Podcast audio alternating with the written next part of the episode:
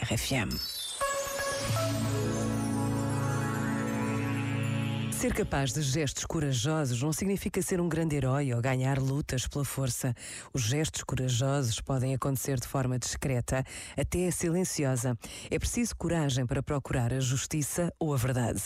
É preciso coragem para reconhecer um erro, uma mentira, pedir desculpa ou seguir em frente com a vida que temos.